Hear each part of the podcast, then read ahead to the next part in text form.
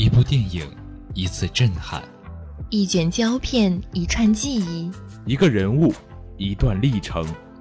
我不愿早睡，只为赶上那零点整的开场；我不愿晚起，只为留住那两小时的感动。每一部电影都是这样一种情怀。戴上耳机，一句句台词萦绕耳畔；闭上双眼，一幕幕场景回荡脑海。晚睡早起，在收音机的另一端等你。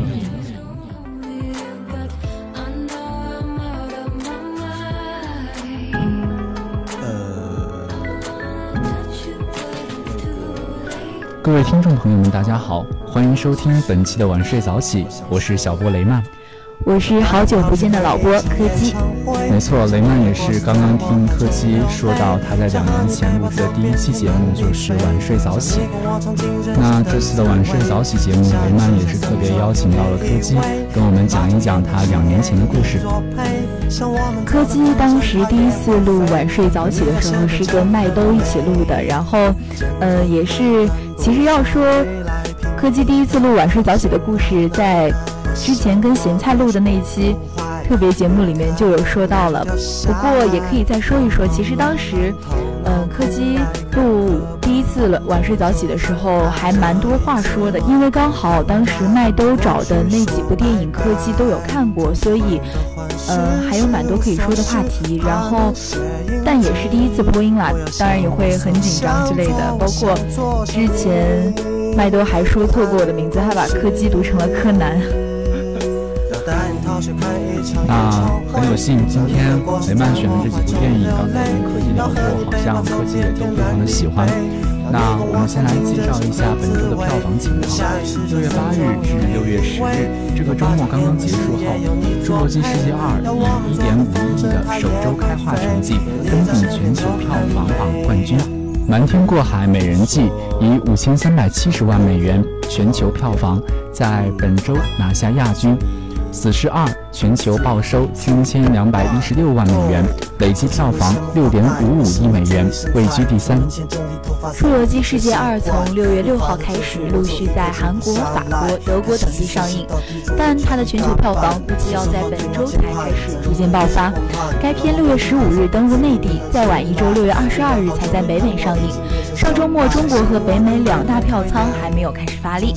没错，《侏罗纪世界二》在韩国上映十。个小时观影破百万人次，打破了此前《复仇者联盟三：无限战争》在今年四月二十三日刚刚创造的九十八万首日观影人次纪录。韩国首周末开画票房高达两千七百二十万美元。除此之外，该片海外票房靠前的还有英国一千九百九十万美元、法国一千万美元、西班牙九百五十万美元和德国九百一十万美元。《侏罗纪世界二》的发行模式和上一部《侏罗纪世界》有所不同。上一部《侏罗纪世界》作为重以今天的汇率算，首周开画票房达到了一点五六八亿美元，比第一部的开画成绩略高百分之五。嗯，不知道我们雷曼有没有看过《侏罗纪世界》？呃，雷曼也是之前刚刚听说《侏罗纪世界》和《侏罗纪世界二》的拍摄的画风是不一样的，但雷曼是没有看过的。嗯，最近也是刚刚看到了《侏罗纪世界二》非常令我震撼的一个预告片，然后其中的一些融入的一些元素也好，或者是一些精美呃，或者是一些精巧的一些线索，都非常的震撼。对，其实柯基，对，但其实柯基之前看过《侏罗纪世界》，是在就是老版的那那一部，就是很早很早之前的那一部，就是当时看的时候还是我高中的时候了。就是虽然当时就是技术还没有到现在那么发达，但是还是做的非常的逼真，看的还是别有一番情味吧。那我们也要好好的期待一下，就在六月十五日上映的《侏罗纪世界二》，也希望各位小伙伴们可以一起去电影院好好享受一下。那《死侍》本周末的全球票房报收到了三千两百一十六万美元，排名本周第三。目前该片海外累计票房已达到了三点七七亿美元，最终稳破四亿美元，应该是毫无悬念的。其全球累计票房已达到了六点五五亿美元，轻松超过了《金刚狼三》的六点二亿美元，晋升为仅次于《死侍》和《X 战警：逆转未来》的系列票房季军。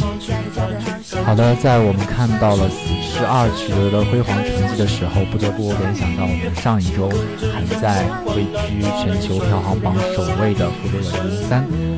无限战争》的良好成绩。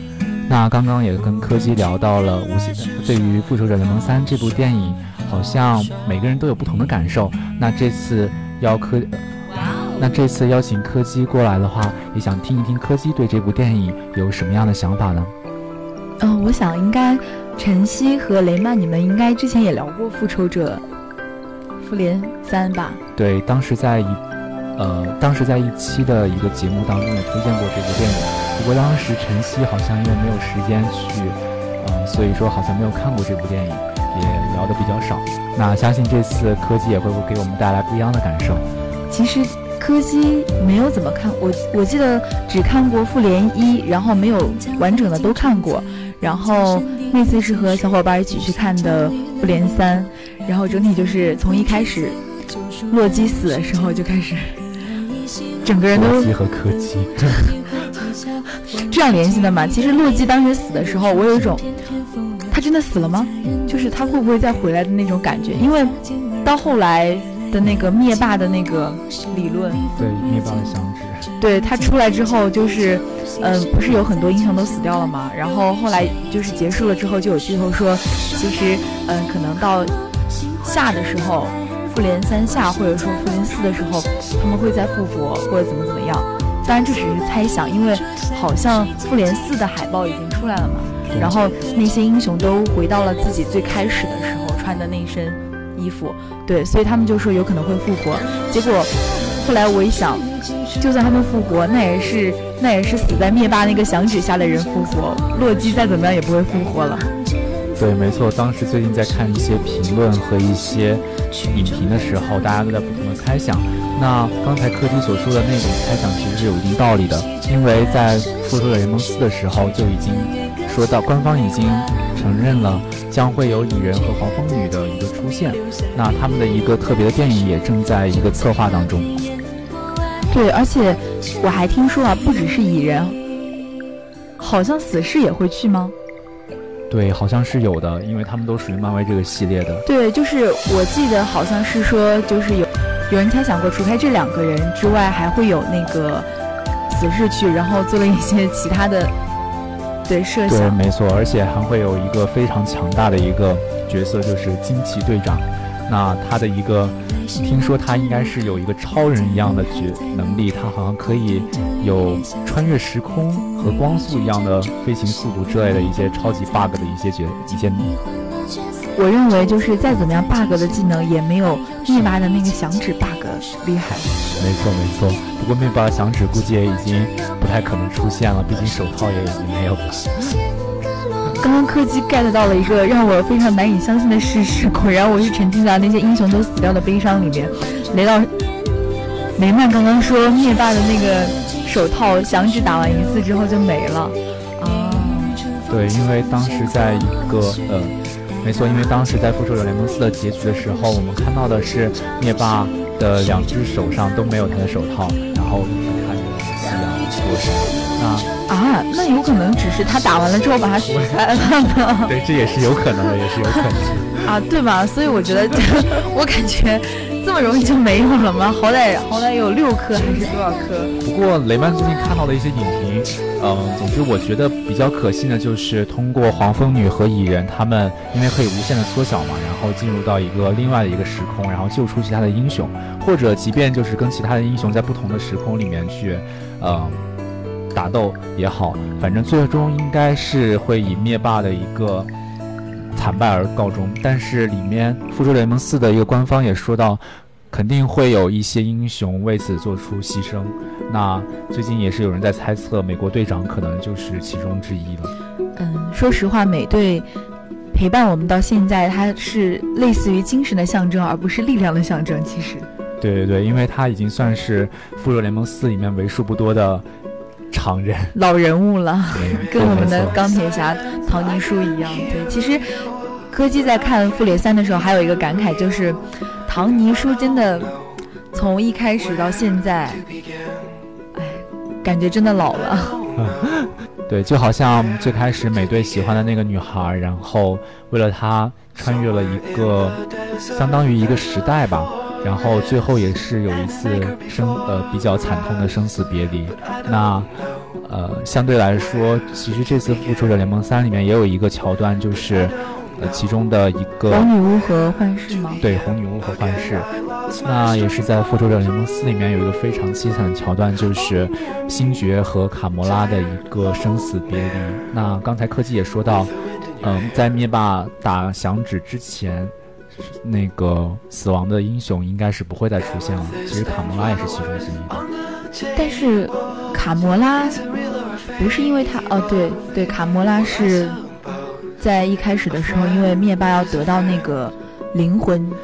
灵魂之石，灵魂之石，对对，把他推下去了。但是其实那段虽然星爵和卡魔拉的爱情线算是主线，但是当时我震惊的是，原来灭霸真的爱他的女儿，就这一点让我觉得有一点匪夷所思吧。没错，其实。根据雷曼看一些电影的一些想法来说，如果一个 boss 他还有感情的话，那么这个 boss 真的很不简单。对，就感觉其实灭霸，嗯，科技也看了一些评论吧，就是对于灭霸这个人，就是虽然一开始看完复联三之后，大家不管是朋友圈还是微博，统一刷屏，就是紫薯精给我滚出去，这种这种话虽然引人搞笑，但是你其实。想一想，回想一下他的剧情，灭霸这个人其实算是一个，他其实是有一定自己的英雄主义在的。没错，他的一些理论其实还蛮有道理的。当然，除开那个 人口增增长那个理论，除开那个理论之外，就是他其实有一个自己的那种类似于他想做一个悲情的英雄的感觉。对，没错。而且包括就是呃，柯基之所之所以会感慨卡魔拉那一段，就是。呃，这么一想，其实，呃，灭霸也是有他自己所爱，也是有他自己所坚持的理念，只是那个理念跟我们，跟我们正常人所持有的理念是不一样的。然后他为了他的那个理念，就是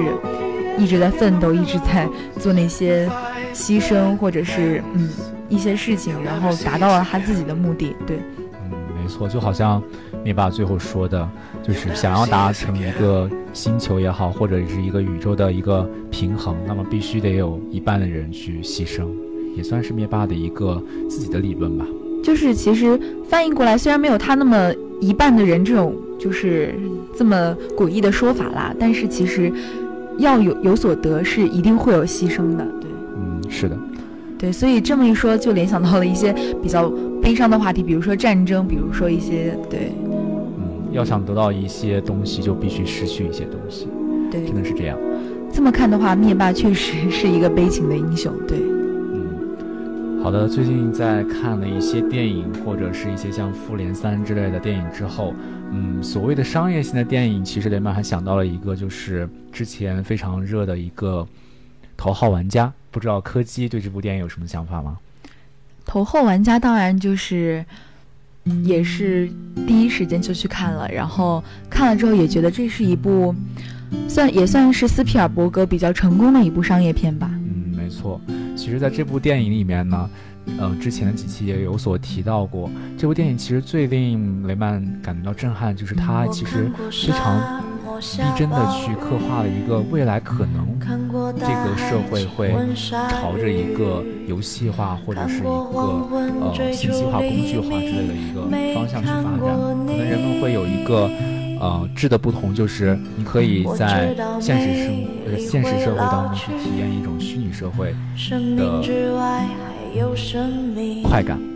对，其实这个就是呃怎么说？也非常符合现阶段的实际吧，就描述了在娱乐至死这个观念下未来人可能的发展，而且描述的就已经这个体系非常完整了嘛，就是一个游戏被一个游戏掌控的人类社会。对。对，其实有些时候感觉非常的可怕，就是如果这个社会真的朝那个方向去发展会怎么样？但是其实有些时候也想一下，可能未来的我们会成为一个社会进步或者发展的一个阻力，但是我们可能会有一些东西是不可以接受的，但是很多东西还是要随着一个大的环境和大的趋势去呃发展。但其实你没有发现，那个斯皮尔伯格在这部电影里面其实有很多的致敬，说是全片有好多个彩蛋。对，里面还出现了，就是除了《闪灵》，还出现了哆啦 A 梦还是什么来着？反正也是是是有很多经典的一些人物和桥段，然后都会在那个电影呃，都会在电影的一些嗯游戏环节当中出现。对，而且。而且虽然这部电影写的是娱乐至死的主题，但它最后到最后，其实最后最终的那个游戏，不知道雷曼还记不记得，是他小时候玩的那个游戏。对，就是一个回归初心的一个过程。对，所以就是说，不管你再怎么娱乐至死，再怎么样，它其实还是有一个内核在里面，就是呃，不管是初心也好，还是一些其他的东西也好。所以其实怎么说，呃，我不觉得说娱乐至死这个概念有。多么的不对，因为这确实是我们现在所处的一个状态。但是，呃，不管怎么样，保持自己的一个初心、一个想法会比较重要一点。没错，其实就好像在完成一些任务或者是一些比赛的时候，你越注越注重那个结果，反而不利于你发挥。呃，发挥。呃，越注重那个结果，反而越不利于你的发挥。但是你恰恰享受那个过程，或者是。享受你在竞技和在娱乐的那种快感，可能才是你最终想要达到的那个东西。对，所以就是游戏的体验会比它的结果更重要。当你专注于游戏体验的时候，你反而能发现一些东西。嗯，没错。而且其实斯皮尔伯格的电影都有一点，怎么说？就是，呃，虽然是商业电影，虽然就是有很多很多的元素，但是其实它里面总有一个很重要的元素，就。就是童真，包括之前科技看过他的 E.T. 啊之类的，就是可以让我们找到一些小时候很难得的一些初心吧。对，所以本质上来说，一个艺术家不管，所以本质上来说，一个艺术家还是要有一些童心才对。嗯，所以就是其实作为一个艺术家来说，童心还是一个非常重要的部分，而且。听说我们雷曼也喜欢看漫画，是吗？对，没错。其实就当时非常令我震撼的是《负三》里面的构造，不管是《负三》也好，还是一个，还是《头号玩家》也好，他们都是通过一部电影去构造一个新的世界。那雷曼非常喜欢的一部啊，可可能是帮动漫风向标打了波广告，非常喜欢的一部那个《火影忍者》，它其实呃七百多集。它就是想要去构造一个非常真实的一个火影的世界，不管是从政治也好和文化也好，他们的一些体系就好像是真的就是一个现实社会一样，就可以把你完整带入进去。雷曼七百多集都看了吗？对，没错，一集不落。真的，就是其实火影对于火影忍者来说啊，因为它后面就是到了后期会。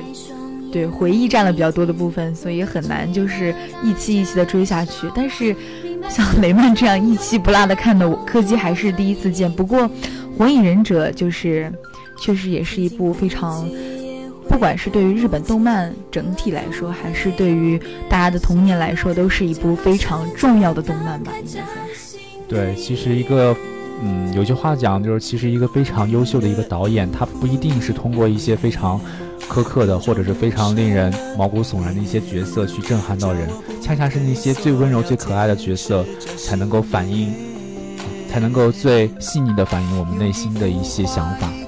和感触。对，其实说起《火影忍者》的话，柯基至今还记得，就是一个场景是，呃，鸣人和。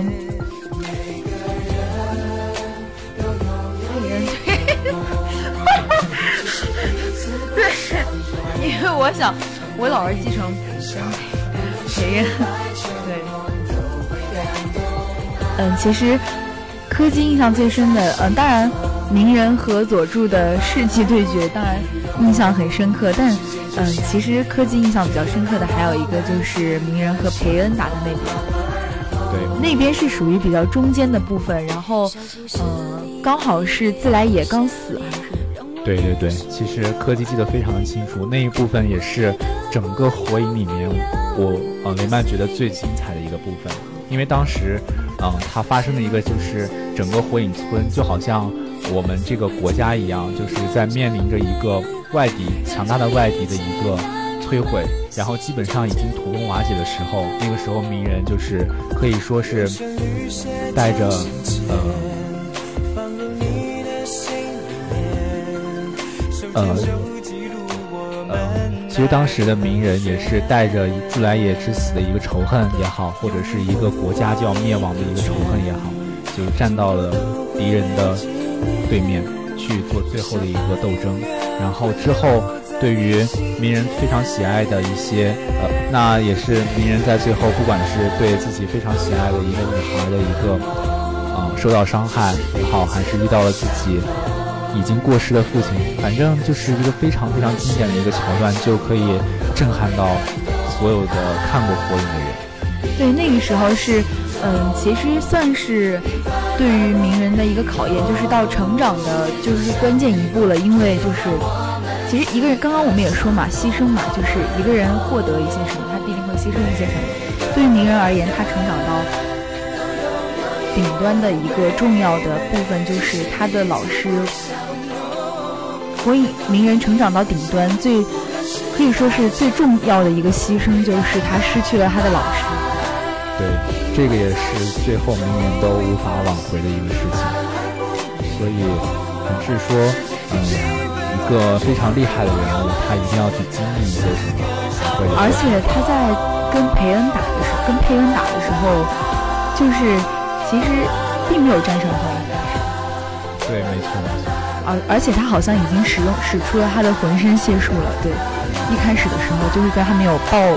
抱九尾的时候，对，没有借用九尾的力量之前，他已经把他自己能用的能力都已经发挥出来了。最后发现还是打不过佩恩，在他就要放弃的时候，他的，呃，那叫谁？啊，对对对，好像是雷雷曼这么说，我突然记起来了，因为雏田好像有一句，这也是我的忍道，还是怎么样？没错没错，那个其实是相当的，呃，经典，也是非常感动的。对，就是在那一刻起就开始站雏田和鸣人，其实柯基之前站的是小樱和鸣人，对对 对，所以就是那之后嘛，然后也算是激发了鸣人的一个能力，然后对跟九尾对。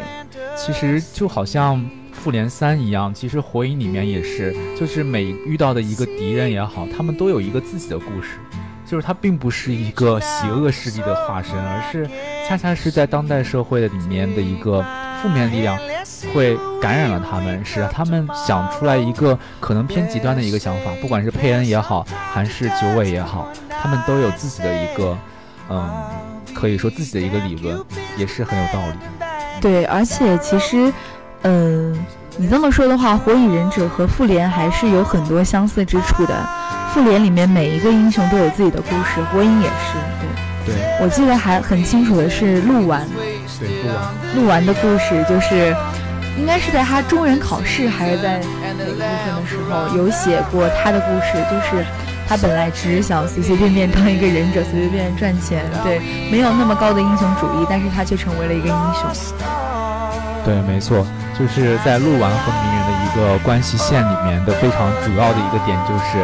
呃，鹿丸恰好是那种军师类的，就是他是有非常聪明的一个头脑，但是他可能会少那么一点拼劲儿，而鸣人的话可能表面上来说大大咧咧的，但是他那种感染力和一个乐观的一个积极的一个心态，就是恰恰是鹿丸所欠缺的，所以他们两个在最后就是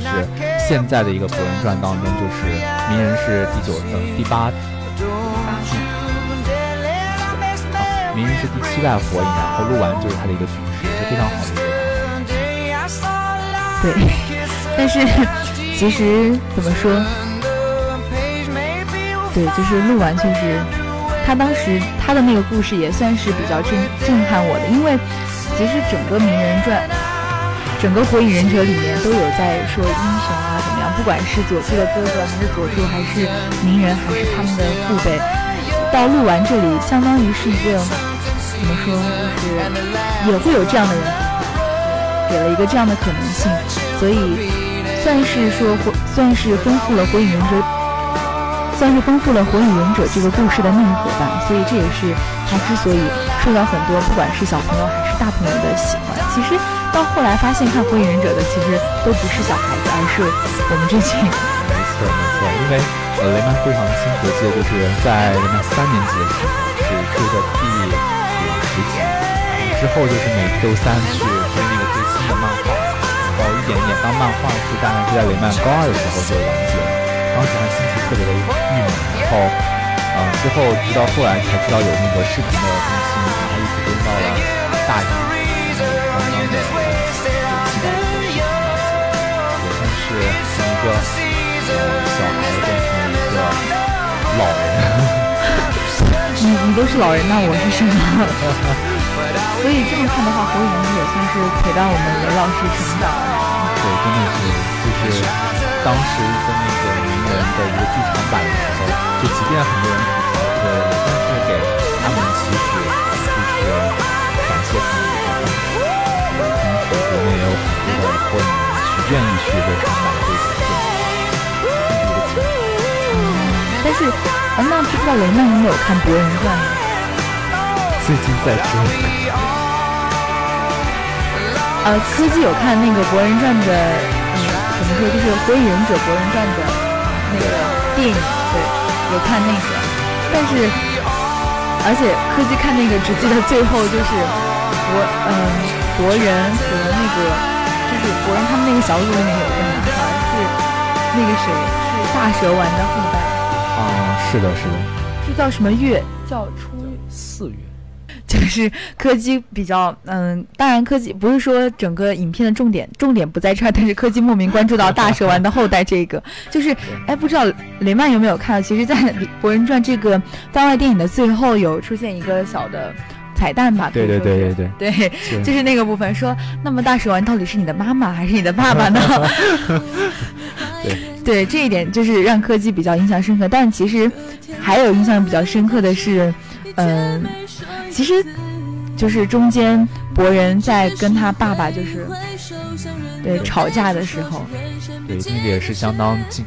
就是非常令人震撼的一幕，就是即便因为大家都知道鸣人和博人的一个背景其实不一样的，鸣人他是从小就没有父亲，但博人的话，因为他的父亲是一代火影，就好像我们的主席大大一样，就非常的忙日夜操劳，所以鸣人博人可能会觉得他自己的生活里面缺少了一个父爱之类的，可能会对他的父亲产生一定的分歧和一定的抱怨吧，可以说。对，这其实也是柯基想要追《博人传》的一个原因，就是你想啊，我们看着这个动漫里面的这些人，从初人就是从叫什么那个叫中人，从下人考试到中忍考试，一直到后面成为了火影，然后到他们现在已经做父母了，对，然后他们，然后他们子女的故事肯定会有他们。呃，父母的影响，但是也会有自己新的故事，就要看，呃，导演怎么表现了。而且听说博人的妹妹也很厉害。对，博人的妹妹确实好像是很小就会开白眼。对，而且好像说是很小就已经把那个鸣人给打倒了。没错，但是也算是一个非常悲情的，就是啊，我们最近在追《博人传》的一些影评的时候发现。呃，他们说《博人传》的最后，其实鸣人可能也要面临牺牲的一个，这是必然吧？我觉得，其实因为作为博人的，就而且他是，如果说，而且他就是这么成长过来的，对吧？就是《博人传》之后，可能鸣人失去了主角光环，也难免会有这样的一个结局。因为主角已经不是他了嘛，是他儿子了，而且他必须要为他儿子的成长，就是，哎，他。他儿子和那个佐助的女儿啊，对，佐助的女儿好像是想当火火 火影，对，但是特别的，对，然后然后反而鸣人的儿子不想当火影，嗯，没错，对，就是他们两个之间也会有可能一些自己的成长的故事，而且我也很期待佐助当爸爸，对啊，而且就是嗯，不知道雷曼有没有看过《英雄学院》？我的英雄学院。没有看过，是也是类似的一对，也是类似的，当然比火影要短，但是也是类似的这样的一个设定。但嗯，那里面也是，就是知道的朋友，那里面也是，就是看动漫风向标的朋友应该也知道，就是现在已经更新到嗯第。第二季的中间还是第三季的中间了，就是也是主角要开始面临一些牺牲了，对，也是这样，就是所以这算是日漫英雄成长的一个定式吧。当然也不是日漫，就是所有英雄都是这么。英雄主义就好像我们今天讲的一个《复仇者联盟三》一样，就是最终肯定会有一些英雄，不管是美队也好，还是钢铁侠也好，他们肯定会面临一个牺牲，然后开启新一个时代的复仇者联盟的一个新阵型。对，而且柯基在看钢铁侠在对阵灭霸的时候，真的是感为我们的唐宁叔感到了心酸。没错，就是感觉没感觉受到了很大的委屈。就是在灭霸面前是真的，嗯，就是我，而且我们的唐叔也是很老了嘛，钢铁侠也已经陪伴了我们很久了。嗯，真的。对，而且。而且我记得电影的开头就是唐尼说好要结婚，要准备结婚。对，嗯，就后面也有预测，就是复仇者联盟四的时候，他们可能会再次去集齐那几个呃宝石，然后他们也有人猜测，就是在呃下一个集齐宝石的时候，那个灵魂宝石？嗯，那个灵魂宝石就是必须要失去你所爱的人的时候，唐尼叔会做出一些选择。对，也是一定的猜测吧，可能就是啊，天哪，我觉得这样真的就是 这个伏笔真的就很悲伤了，我觉得。对对对，真的是，大概也是这样想，因为在负三的时候，其实那样的一个桥段肯定会有一定的，但是确实灵魂宝灵魂之石的这个设定，对对，确实就估计就是留下了一些伏笔的，嗯，所以我们也只能默默期待，期待对一九年的复仇者联盟四。也算是一个回忆的一个转折点吧，而且也是一个收官之作了。对，要开启新的纪元。好了，那么 聊了这么多，对，今天也非常感谢柯基能够到来到我们晚睡早起，也是在两年前第一次录制我们晚睡早起之后，啊，在今天也跟我们分享了很多关于自己对电影的一些理解。那也非常感谢我们的柯基。对，也谢谢我们雷曼把我这个老东西又请回来了。那好的，那么今就是我们晚睡早起的全部内容了。我是小波雷曼，我是老波柯基，我们下期节目再见，拜。